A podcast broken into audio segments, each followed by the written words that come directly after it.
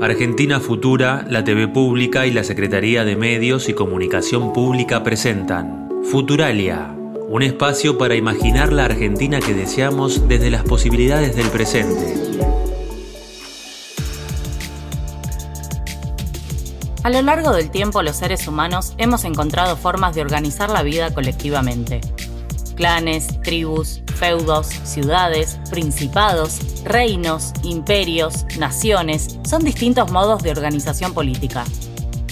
Un Estado-nación como el argentino implica una unidad territorial, el ejercicio de la soberanía, una lengua en común, leyes, un cuerpo administrativo.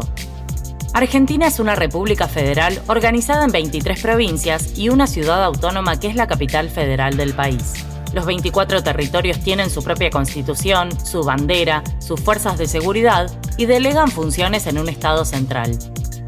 Pero, ¿qué es el Estado? Nuestros colaboradores de siempre, chiques y adultos mayores de todo el país, nos dieron su opinión. Para mí el Estado sería el cuerpo político de cada provincia, ciudad o nación. El Estado es el regulador entre las corporaciones, los poderes y entre los que menos tienen, los que más tienen. El Estado es un conjunto de instituciones que regula y administra la vida de una población. El Estado es la sociedad. Para mí el Estado es una organización política democrática. El Estado es todo, somos nosotros, es, el gobierno, es todo. Yo lo veo mucho sobre el gobierno y eh, sobre el territorio. Yo lo, lo conozco por las escuelas del Estado. Y el Estado somos todos. Nosotros somos, formamos parte del Estado. Es fundamental para la organización de la sociedad. El Estado te cuida, te educa. En sí, se supone que el Estado debería hacer que todo funcione bien, tipo que no nos peleemos matemos entre nosotros. El Estado es el que ayuda a la gente, somos nosotros el Estado. El Estado somos todos. Linda definición nos acercan estos jóvenes y adultos mayores de todo el país. Cada uno a su medida y a su alcance tiene una parte de verdad, porque para definir al Estado hacen falta muchos puntos de vista. ¿La presencia del Estado es la misma en la ciudad de Buenos Aires que en una provincia del norte grande? ¿Las políticas públicas se distribuyen de un modo equitativo en todo el territorio? Los politólogos María Casullo de la Universidad de Río Negro Matías Bianchi, director del Centro de Asuntos del Sur, y Horacio Cao, coordinador del Observatorio de Políticas Públicas, nos acercan sus opiniones al respecto. El Estado sobre todo tiene que tener la capacidad de hacer cosas. O sea, nosotros tendemos a pensar el Estado como un conjunto de cosas inermes, edificios, pero el Estado sobre todo es una cuestión dinámica que tiene que ver con la posibilidad de ejercer ciertos actos en ese territorio. Y una cuestión central es que el Estado tenga la capacidad de actuar de manera homogénea en todo el territorio nacional. Y esto en países como la Argentina es bastante complicado. Argentina es el país federal más desigual, territorialmente más desigual del mundo. Si bien no es de los países más desiguales en términos absolutos sociales en la región, sí lo es en términos, en términos territoriales.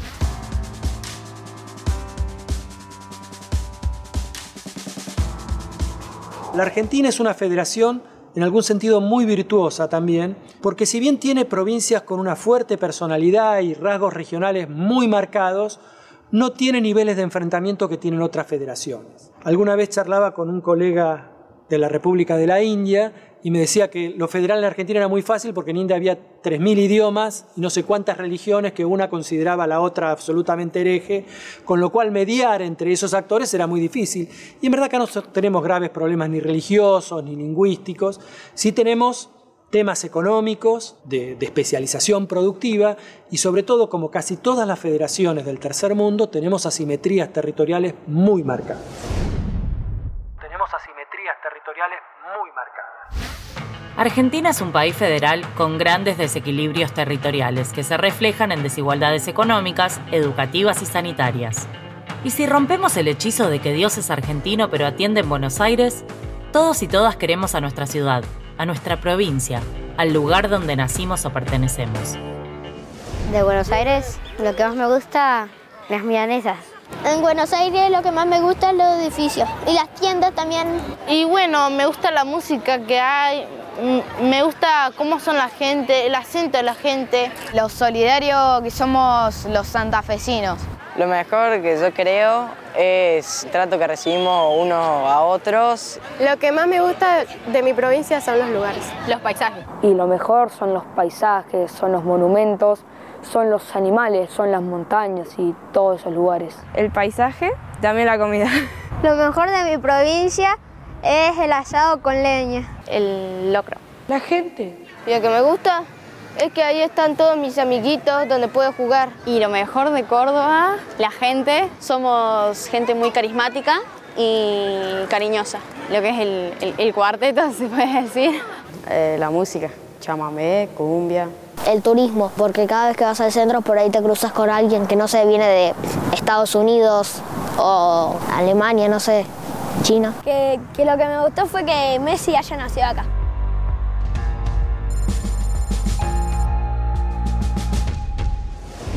Ejercer el federalismo es reparar una larga historia de asimetrías y de problemas que se vuelven invisibles a medida que nos alejamos de Buenos Aires. Descentralizar el desarrollo es un desafío del presente. De estos temas conversamos con los politólogos María Casullo, Matías Bianchi y Horacio Cao y la socióloga Ana Castellani.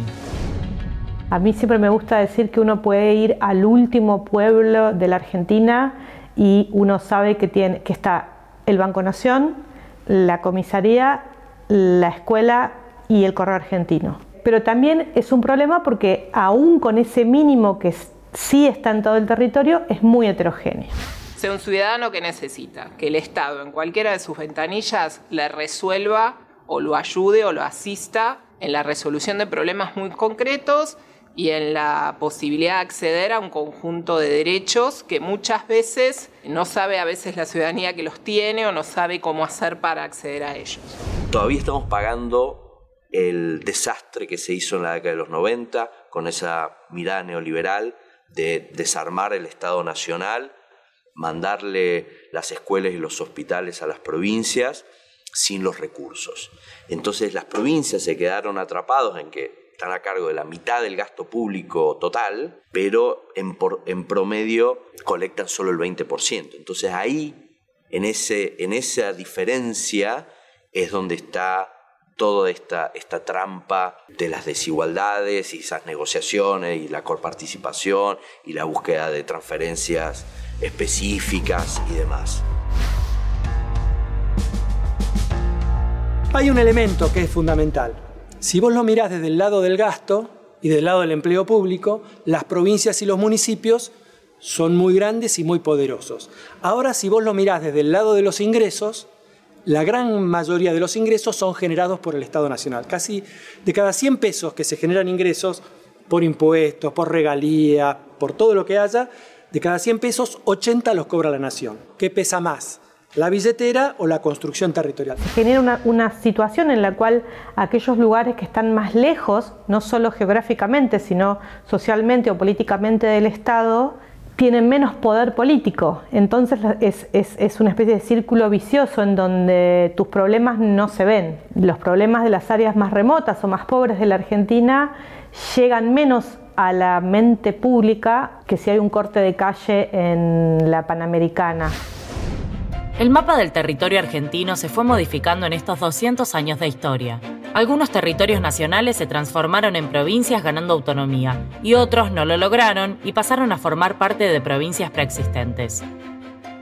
Horacio Cao y Matías Bianchi ponen en duda la posibilidad que el mapa político de Argentina vuelva a cambiar de forma, pero sí creen en la necesidad de generar corredores productivos sin tener que pasar por Buenos Aires.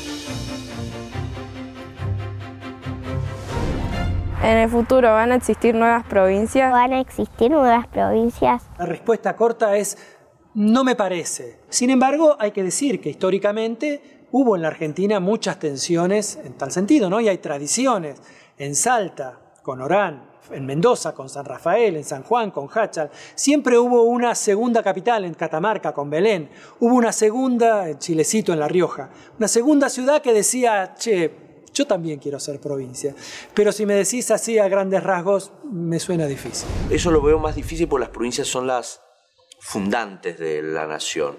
Lo que sí veo más es la intensificación de, cooperación intrarregional en términos de infraestructura. Digo, pensemos que hay lugares, por, decirte, Chipoleti, que está en Río Negro, y Neuquén, que los divide un poco, tienen mucho más que ver entre ellos que con Viedma, que queda en otro lado, o el sur de Chubut con el norte de, de Santa Cruz, o pensar en un corredores como Mendoza, San Luis, Río Cuarto, Villa Mercedes, Río Cuarto, como generar corredores productivos. Los veo más de ese tipo de cosas que realmente cambiar provincias. Las provincias son anteriores a la formación de la nación. Por dar un ejemplo, Tucumán, Salta, Santiago existían antes que la Argentina. Sin embargo, pareciera que la ciudad de Buenos Aires es la cara y la proa del país. ¿Alguna vez se preguntaron por qué desde la capital se le dice el interior a las provincias? ¿No habrá allí una idea poco federal? Veamos qué opinan nuestros pequeños futuralias y futuralios de distintas provincias argentinas. Yo no sé por qué le dicen interior a provincias o algo así, no sé. Para mí, ¿no? Mi forma de pensar, para mí le dicen el, interior de las provincias porque es el corazón de nuestro país. Para mí que le dicen interior ya que no son la capital del país, o sea, están alejadas de la capital. Buenos Aires no es un exterior. Porque todo el poder se rige en Buenos Aires que nunca entendí eso, porque a mí tampoco me gusta tanto que sea así, como que haya una capital que esté todo muy centrado ahí y después estén los otros como si fuesen nada. Porque tiene más plata, la gente de antes tiene más plata, estaba Rosa, que le gustaba mucho Buenos Aires, tiene sentido, pero no es lo mejor. Todo lo grande, porque todo lo grande se hace, no sé, en Buenos Aires. Es el medio para mí Buenos Aires. Dicen que el exterior es el más, eh, como del más rico y todo eso. Todo el exterior siempre le dicen el importante. Y si Buenos Aires fuera el exterior, estaría fuera de la Argentina. Buenos Aires es el interior. Creo que todos somos iguales porque todos estamos en la tierra de Argentina y somos todos argentinos. El censo que hizo Sarmiento, por decirles una cosa, mi provincia, Catamarca, tenía más población que Santa Fe. Era otra Argentina, totalmente diferente. La Argentina moderna, que le han pasado un montón de cosas, le pasó Irigoyen, le pasó Perón, le pasaron las dictaduras, Alfonsín, todo, reproduce esta idea de una locomotora y un norte un norte pobre, las 14 provincias del no Aneacuyo, que están ostensiblemente retrasadas. Y si lo queremos decir en términos históricos, claramente, el que ganó la guerra civil, el que la perdió, y la zona que se pudo ocupar una vez que la Argentina estuvo organizada, que fue la Patagonia. Es el problema histórico de no haber invertido en, en el desarrollo federal. Pues no es que la gente viene por inercia, viene porque acá hay, hubo infraestructura, porque hubo inversión, porque la ciudad de Buenos Aires tuvo uno de los primeros subtes, se diseñaron uno de los primeros subtes en el mundo, donde tenés un, un teatro Colón que se diseñó como los mejores de Europa, y en la mayoría de las provincias no tenías ni oferta cultural ni transporte público. También las oportunidades hay que crearlas. Cuando se creó la industria automotriz en, Córdoba, digo, no había antes una industria automotriz en Córdoba digo, se generaron con el apoyo de la industria, con el INTI, distintos institutos para generar esas potencialidades, esas potencialidades. La capacidad del Estado Nacional de coordinar y activar políticas públicas federales quedó demostrado durante la pandemia. María Casullo, Ana Castellani, Matías Bianchi y Horacio Cao imaginan, sueñan y desean un Estado futuro mejor. La importancia de la salud pública creo que fue uno de los datos más centrales que quedaron de la pandemia realmente en los momentos más, más dolorosos o más, con más incertidumbre de la pandemia, lo que sostuvo a la capacidad de respuesta de Argentina a la enfermedad fue el sistema público de salud. Ya se aplicaron casi 39 millones de dosis en todo el país, casi el 59% de la población. Creo que la pandemia pudo mostrar con mucha claridad que esa coordinación automática del mercado tiene un límite eh, muy claro y concreto, que es que ante una situación de, de, emergencia generalizada, como fue la emergencia sanitaria derivada de la pandemia de la COVID-19, requería una coordinación realizada por el Estado y que los esfuerzos fuertes los tuvieron que hacer para implementar rápidamente un conjunto de políticas que pudieran atender la emergencia sanitaria y económica que también generó la pandemia de los trabajadores públicos, tanto del sector salud, que son los que indiscutiblemente uno ve con mayor claridad que estaban en la línea de emergencia, pero después para implementar todas las políticas de contención para el sector privado, de crédito blando, de ATP, de IF, etcétera, etcétera, tuviste que tener una cantidad de trabajadores y trabajadoras que encima desde sus hogares en muchos casos tuvieron que trabajar denodadamente para poder implementar en tiempo récord eso. No solamente porque el sistema público se hizo cargo de la atención de la mayoría de las personas que se enfermaron de COVID, sino porque coordinó un montón de cuestiones. Coordinó a dónde se mandaban respiradores, armó equipos itinerantes de médicos y médicas y enfermeros y enfermeras que iban de provincia en provincia. Como sabemos, coordinó la compra de las vacunas, coordinó los operativos de vacunación y creo que esto fue lo central que tenemos que volver a recordar algo que sabíamos antes, que es que las funciones de coordinación en la masividad, o sea, cada vez que necesitamos coordinar mucha gente o muchas cosas, el único que lo puede hacer es el Estado. Los desafíos que tenemos enfrente como sociedad son desafíos altamente complejos como la pandemia. Si tenemos que enfrentar el cambio climático, políticas de, desarrollo eh, nacionales, de conexión global, son todas políticas de altísima complejidad que requieren la cooperación del gobierno nacional, de las provincias, de municipios y distintos tipos de instituciones. Durante la pandemia mis papás trabajaban en mi casa. En la pandemia mi papá tuvo que salir a trabajar igualmente porque es camarógrafo, pero mi mamá se quedó, se quedó en mi casa.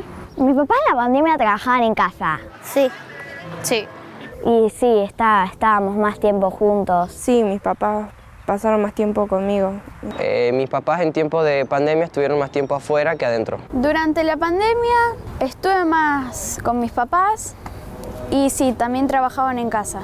Estuvimos más tiempo juntos de sobra, creo. La verdad, eh, depende, porque algunos momentos estábamos todos encerrados en nuestros cuartos, eh, viendo la tele o jugando, y había otros momentos donde sí, eh, normalmente pasábamos en familia. El desarrollo federal es posible y deseable. Sería genial que en el año 2050 la Argentina tuviera un Estado que pudiera hacer más cosas. Me parece que enfocar la discusión en si el Estado tiene que ser más grande o más chico no tiene ningún sentido. Como digo, lo importante del Estado no es una cosa, sino que es la capacidad de hacer cosas. Lo que necesitamos es un pacto nacional de, decir que se ha repetido mucho en, en esta gestión, de nadie se salva solo. No le va a ir bien a un mendocino si a un sanjuanino le va mal. No le va a ir bien a un porteño si el Gran Buenos Aires sigue en una espiral de pobreza, exclusión y violencia.